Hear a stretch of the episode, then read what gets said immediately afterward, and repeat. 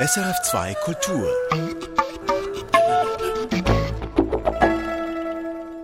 Im Februar leuchtete über der russischen Stadt Tscheljabinsk der Himmel auf und dann knallte es.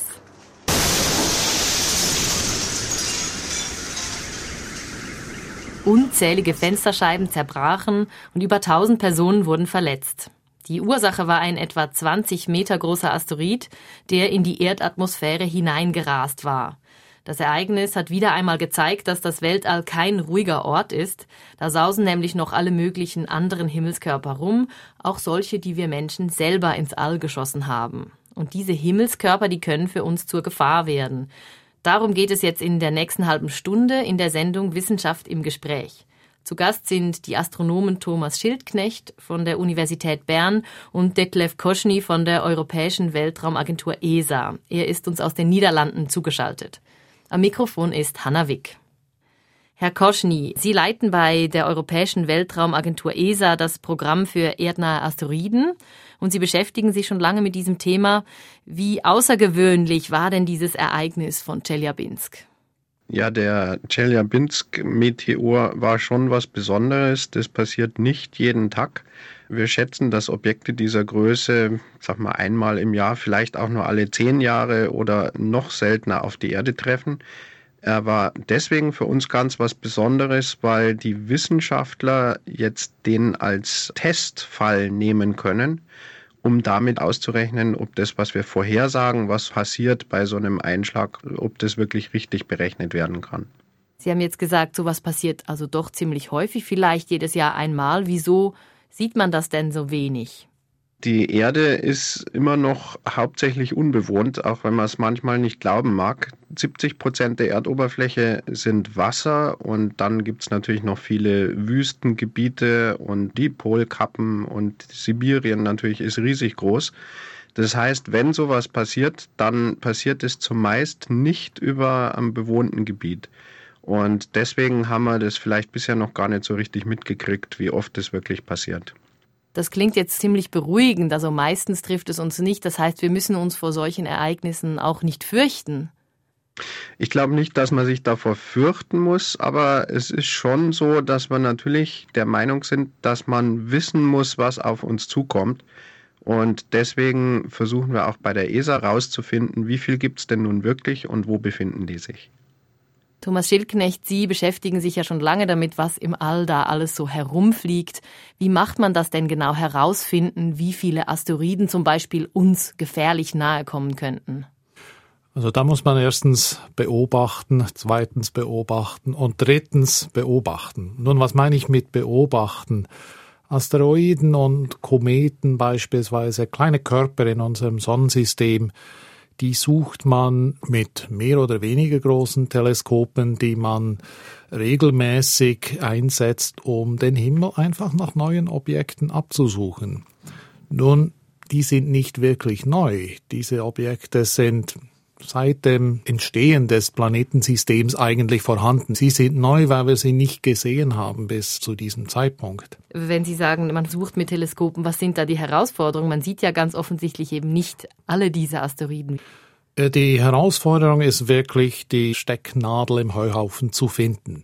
Wir kennen ganz viele Asteroiden, die uns nicht unbedingt gefährlich werden können, also die niemals nahe zur Erde kommen, zumindest nicht in absehbarer Zeit. Was wir aber hier suchen, sind Asteroiden, die sehr nahe an die Erde fliegen können, die eben unter Umständen auch einschlagen können. Die Objekte sind verhältnismäßig klein, also wir sprechen hier von eben 20 Meter bei Chelyabinsk. Das ist aber sehr, sehr schwierig zu finden. Man findet sie nur, wenn sie der Erde nahe kommen. Und sie kommen der Erde nur für ganz kurze Zeit nahe, vielleicht eine Woche, ein Tag, ein paar Stunden.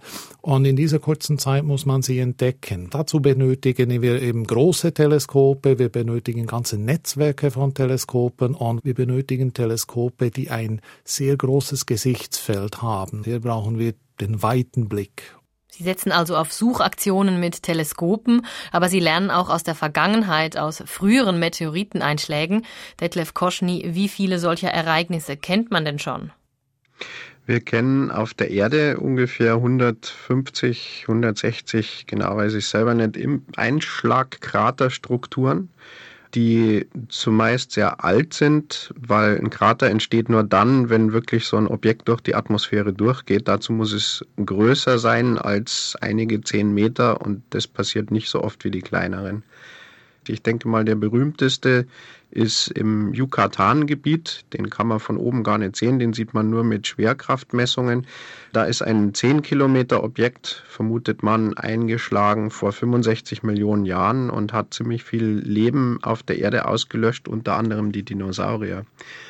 Wenn ich aber jetzt in die nähere Gegenwart zurückgehe, dann gibt es so Beispiele wie im Jahr 2007 ist in Peru ein nur ein Meter großes Objekt äh, runtergekommen und der hat einen Krater gemacht von 14, 15 Meter Durchmesser.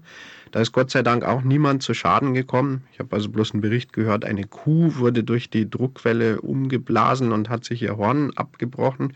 Gott sei Dank ist weiter nichts passiert. Aber es passieren eigentlich dauernd irgendwelche Ereignisse, wo wir äh, eine große Feuerkugel haben, wo dann Meteoriten auf die Erde runterfallen, die ich auch wissenschaftlich untersuchen kann. Und die Wissenschaftler setzen sich jetzt halt hin und mit diesen Ereignissen und zusammen mit den Beobachtungen, die man mit den Teleskopen macht, die der Herr Schildknecht erwähnt hat, kann ich dann abschätzen, wie viele Objekte in Abhängigkeit von der Größe gibt es denn da draußen. Da sehe ich jetzt das Problem, dass die großen, die besonders gefährlichen sind und die sieht man auch eher mal, aber die kleinen können doch auch schon ziemliche Schäden verursachen. Wie soll man sich strategisch aufstellen, dass man alle möglichen Asteroiden findet und eben nicht nur die großen? Das ist genau äh, Thema der Diskussionen, die man jetzt bei so wissenschaftlichen Konferenzen zu dem Fachgebiet hat. Worüber sollen wir uns wirklich Sorgen machen? Um die ganz Großen machen wir uns eigentlich keine Sorgen, weil von den Objekten größer als ein Kilometer kennen wir 95 Prozent. Die sind zwar schwer zu beobachten, aber es gibt Suchprogramme, die ganz gezielt so Objekte suchen. Bei den ganz kleinen Objekten ist es wieder so, gut, die richten keinen Schaden an, dann brauche ich mich eigentlich auch nicht drum kümmern. Das Problem ist, man weiß eigentlich nicht genau, wo die Grenze ist. Wie gesagt, 2007 in Peru, das Objekt, was unten dann ankam, war auch bloß ein Meter groß. Das ist also winzig im kosmischen Maßstab. Trotzdem hätte man es gern vorher gewusst. Ja, wenn sowas auch wieder über einer dicht besiedelten Stadt passiert, dann wäre da sicher jemand zu Schaden gekommen. Das ist also im Moment so ein bisschen Diskussionsthema, welche Größe interessiert mich am meisten und was für Suchteleskope wollen wir denn jetzt wirklich bauen, damit wir die optimale Größe entdecken können. Thomas Schildknecht jetzt bei diesem Meteoriten von Chelyabinsk, da gab es ja im Nachhinein dann auch sozusagen Vorwürfe, ja, wieso hat man den jetzt nicht gesehen? Ich habe da mal gehört, es sei gewesen, zum Beispiel, weil er auch von Seiten der Sonne kam. Das ist ja dann immer der halbe Himmel, bei dem man quasi keine Chance hat. Das ist genau eins der ganz großen Probleme, die wir haben, wenn wir erdgebunden beobachten. Und im Fall von Chelyabinsk war es genauso. Der ist aus der Sonne gekommen. Und Sie wissen am Tag, Sie können an den Himmel schauen, Sie sehen die Sonne und sonst nichts. Sie sehen keine Sterne, geschweige denn diese ganz schwachen, bewegten Objekte. Diese Herausforderung möchte man natürlich auch angehen. Es gibt Möglichkeiten dass man nicht nur vom Boden aus beobachtet, sondern dass man Teleskope im Weltraum nutzt.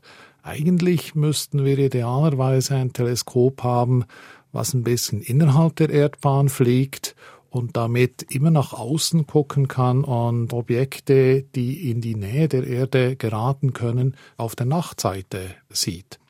Das heißt, man wünscht sich vor allem mehr Teleskope. Wer soll das denn bezahlen? Eigentlich hat sich in den letzten 10, 15 Jahren gezeigt, dass die, sagen wir mal, klassische Astronomiengesellschaft nicht allzu hm, willig war, äh, da wirklich Geld zu investieren. Man spricht über 15 Jahre jetzt schon davon, es ist relativ viel Papier produziert worden, aber es gibt kein einziges gut finanziertes Beobachtungsprogramm in Europa bis heute. Die einzigen groß angelegten Programme, die es gibt, sind die Programme der NASA in Amerika und da wiederum Das war nicht ein freiwilliges Programm, was irgendwelche Wissenschaftler initiiert haben, sondern das war ein Auftrag der Politiker an die NASA, dieses Problem anzugehen. Die Amerikaner haben hier uns das vorgemacht und ich denke, auf europäischer Seite müsste man etwas Ähnliches eben auch tun. Detlef Koschny, stimmen Sie dazu? Also finden Sie auch, die Amerikaner haben mit ihrem Beobachtungsprogramm sozusagen vorgelegt und Europa muss nachziehen? Ja, und das tun wir natürlich auch mit diesem Programm, was wir Space Situational Awareness nennen. Auf Deutsch würde man das mit Weltraumlageerfassung übersetzen. Das ist ein Programm, was wir im Jahr 2008 begonnen haben mit einer sogenannten Vorbereitungsphase, die letztes Jahr zu Ende ging. Da wurden wir eben von unseren Mitgliedsländern gebeten, ein Projekt aufzubauen, wo wir zum Teil in der Tat bei den Amerikanern nachziehen, und ähnliches machen, aber wo wir auch durchaus unsere eigenen neuen Sachen machen. Gerade im Bereich Asteroiden arbeiten wir sehr eng mit der NASA zusammen und versuchen hier also was aufzubauen, was das NASA-System ergänzt. Wir haben bei uns jetzt Geld zur Verfügung, um dieses Prototyp Fernrohr zu entwickeln, von dem Kollege Schildknecht am Anfang gesprochen hat, mit wirklich sehr großem Gesichtsfeld. Und wir zielen dann ab auf Objekte, die nahe an der Erde sind, aber klein sind, während die amerikanischen Suchprogramme bei den Asteroiden sich hauptsächlich auf größere Objekte, die weit entfernt sind, konzentrieren. Detlef Koschny, wenn man jetzt wissen würde, es kommt so ein Asteroid auf die Erde zu und schlägt möglicherweise ein, was tut man dann? Was nützt einem das, wenn man all diese Daten hat und die Bahnen von diesen Asteroiden kennt?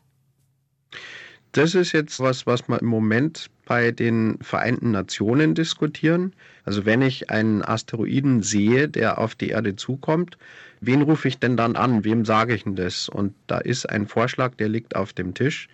Da werden verschiedene Arbeitsgruppen vorgeschlagen und da sind wir gerade dabei, die jetzt wirklich zu formalisieren. Was sind denn dann für Maßnahmen geplant? Also mir geht es jetzt nicht nur darum, wie man das abspricht und schnell organisiert, sondern auch, was tue ich dann? Evakuiere ich, lenke ich den Asteroiden ab? Wie, wie soll ich das, das machen? Es kommt auf die Größe an des Objektes. Wenn das Objekt nicht zu groß ist und die genaue Zahl, das würde ich mich jetzt nicht sagen trauen, irgendwo zwischen 10 und 100 Meter, dann läuft man weg. Man muss halt die Gegend, wo das Objekt runterkommen wird, evakuieren so wie bei Chelyabinsk hätte es gereicht, den Leuten zu sagen, pass mal auf, da gibt es eine große Schockwelle, bitte bleibt von Fensterscheiben weg. Schaut euch das äh, Ereignis von draußen an, aber stellt sicher, dass er nicht irgendwo hinter einer Glasscheibe steht und dann wäre schon gleich viel weniger passiert. Bei größeren Objekten, wenn ich jetzt auf jeden Fall über 100 Meter einen Asteroiden habe, hätten wir die Möglichkeit, die technische Möglichkeit, den abzulenken. Also wenn Sie jetzt also sagen, wir, wir hätten die technische Möglichkeit, den abzulenken, das klingt ein bisschen optimistisch, weil das wurde ja noch nie ausprobiert. Also es ist eine Mission geflogen worden von den Amerikanern, wo die sowas schon gemacht haben. Die haben einen Satelliten auf einen Kometen draufgeschossen. Die Mission nannte sich Deep Impact. Das war eine wissenschaftliche Mission, wo man zeigen konnte, dass wir in der Lage sind, so ein Objekt überhaupt zu treffen. Was man bei diesem Experiment nicht messen konnte, ist, dass der Asteroid oder der Komet, das war ein Komet, dass der wirklich abgelenkt wurde. Dazu war er zu groß. Also in der Tat ist eine der Sachen, die wir diskutieren, dass wir eigentlich gerne irgendeine Demonstrationsmission bauen würden wo wir verschiedene Sachen ausprobieren. Es gibt verschiedene Ideen, wie man so einen Asteroiden ablenken kann. Und wir wünschen uns eigentlich die Möglichkeit, das einfach mal auszuprobieren. Sie haben recht, bisher haben wir auf dem Papier zeigen können, dass das geht. Wir sind davon überzeugt, dass die Technologie gibt. Aber das ist schon richtig, wenn man es nicht wirklich ausprobiert hat, dann kann einer kommen und sagen, ja, das geht aber doch vielleicht gar nicht. Sie hören Wissenschaft im Gespräch auf SRF2 Kultur. Die beiden Astronomen Detlef Koschny von der Europäischen Weltraumagentur ESA und Thomas Schildknecht von der Universität Bern diskutieren über gefährliche Himmelskörper in der Nähe der Erde. Und nach den Asteroiden wollen wir uns jetzt einer zweiten Gefahr widmen, nämlich dem Weltraumschrott. Das sind alte Raketenteile und ausrangierte Satelliten. Die sind zwar nicht so groß, aber trotzdem gefährlich. Thomas Schildknecht, wieso ist dieser Schrott im All denn ein Problem? Der Schrott im All ist ein Problem für die Betreiber von Missionen im Weltraum selber. Das ist der große Unterschied zu diesen erdnahen Körpern, von denen wir vorhin gesprochen haben. Hier geht es nicht darum, dass wir uns fürchten müssen, dass uns die Dinge auf den Kopf fallen primär, sondern es geht darum, äh, dass Weltraumschrott sehr gefährlich, zum Teil tödlich ist für Satelliten selber, aber auch für die bemannte Raumfahrt, beispielsweise für die internationale Raumstation. Können Sie da Beispiele machen? Also was heißt Gefahr für die internationale Raumstation? Glücklicherweise haben wir bei der internationalen Raumstation noch bis jetzt zumindest kein Ereignis gehabt, was wirklich die Astronautinnen und Astronauten in Gefahr gebracht hätte. Aber es ist so, dass diese Station andauernd von Teilen getroffen wird. Sie ist ausgerüstet mit massiven Schutzschildern. Und wenn man sich mal die Außenhaut der Station anschaut, dann findet man jede Menge Einschläge von kleinsten Objekten, zum Teil Objekte, die fast die Druckkabine der Raumstation äh, durchschlagen haben. Dazu kommt, dass man heute regelmäßig Ausweichmanöver fliegen muss mit der Raumstation, um eben bekannte Weltraumschrottteile, um denen auszuweichen. Die Anzahl dieser Manöver hat in den letzten Jahren massiv zugenommen. Es kommt sogar vor, dass die Vorwarnzeit zu kurz ist und dass die Astronautinnen und Astronauten evakuiert werden. Und zwar in, in eine der Soyuz-Kapseln, wo sie einigermaßen geschützt sind und auch sehr schnell dann, sagen wir, die Raumstation verlassen könnten, falls das notwendig wäre. Gibt es denn auch Verluste? Also sind schon Satelliten tatsächlich zerstört worden von solchem Weltraumschrott? Die gibt es. Es gibt natürlich das ganz berühmte Beispiel der Kollision eines damals aktiven Iridium-Satelliten mit einem damals schon toten Kosmos-Satelliten im Jahr 2009, im Februar 2009. Diese Kollision hat dazu geführt, dass der Iridium-Satellit vollständig zerstört wurde, aber hat auch eine riesige Trümmerwolke generiert, die uns bis heute und noch über lange Zeit äh, Sorgen machen wird. Viele, viele Ausweichmanöver von Satelliten, aber auch der Raumstation werden vorgenommen, weil Gefahr besteht, dass man mit einem dieser Trümmerstücke dieser einen Kollision zusammentreffen könnte. Detlef Koschny, für eine Weltraumagentur wie die ESA ist das ja sicher auch ein großes Problem, der Weltraumschrott, weil die eigenen Satelliten gefährdet sein könnten. Wie schaut man sich das Problem denn bei der ESA an? Wir haben schon seit vielen, vielen Jahren, also bestimmt 20 Jahren, ein Space Debris Office, das beschäftigt sich mit dieser Thematik. Wir haben also da Aktivitäten, wo wir die Objekte beobachten. Wir haben ein Teleskop auf Teneriffa stehen, was auch versucht, diese Weltraumteile zu sehen. Und wir beschäftigen uns auch viel mit Berechnungen, wie schnell so ein Objekt dann runterkommt, wie verhält sich die Bahn und auch wie zerbricht es, wenn es dann doch in die Erdatmosphäre eintritt. Kann man denn für diese beiden Probleme, die erdnahen Asteroiden und den Weltraumschrott, die gleichen Teleskope benutzen, Thomas Schildknecht? Ja und nein. Also ich muss dazu sagen, dass man Weltraumschrott prinzipiell mit zwei äh, Techniken anschauen kann. In tiefen Umlaufbahnen, da sprechen wir von Höhen bis vielleicht 2000 Kilometern, verwenden wir vor allem Radaranlagen. Das sind sehr massive Radars, die eben auch Wolken durchdringen können währenddem für die Objekte, die weiter entfernt sind, man vorwiegend optische Teleskope benutzt, also beispielsweise die Objekte, die sich im sogenannten geostationären Ring befinden, dort wo die TV-Satelliten, Nachrichtensatelliten sich befinden. Nun, diese Trennung ist natürlich nicht ganz strikt. Man kann genauso auch tiefliegende Objekte mit optischen Teleskopen beobachten. Genau diese Frage, inwieweit man verschiedene Bahnhöhen mit verschiedenen Techniken beobachten kann, ist eine wichtige Frage in diesem ESA-Programm, was äh, Detlef Koschny angesprochen hat. Und genauso eben die Frage, können wir dieselben Teleskope verwenden, wenn es darum geht, eben optische Beobachtungen zu machen. Wir haben hier ziemlich weitgehende Studien unternommen und können dazu sagen eigentlich, ja, man kann das im Prinzip, Aber man darf sich doch keine Illusionen machen die Suche nach den erdnahen Asteroiden, die verlangt eine gewisse Anzahl Teleskope und äh, die brauchen diese Teleskope regelmäßig und genauso verhält es sich mit dem Weltraumschrott. Wenn wir ein Teil entdeckt haben, müssen wir das verfolgen, wir müssen das regelmäßig beobachten, um seine Bahn genügend genau bestimmen zu können, um dann eben Ausweichmanöver beispielsweise unternehmen zu können.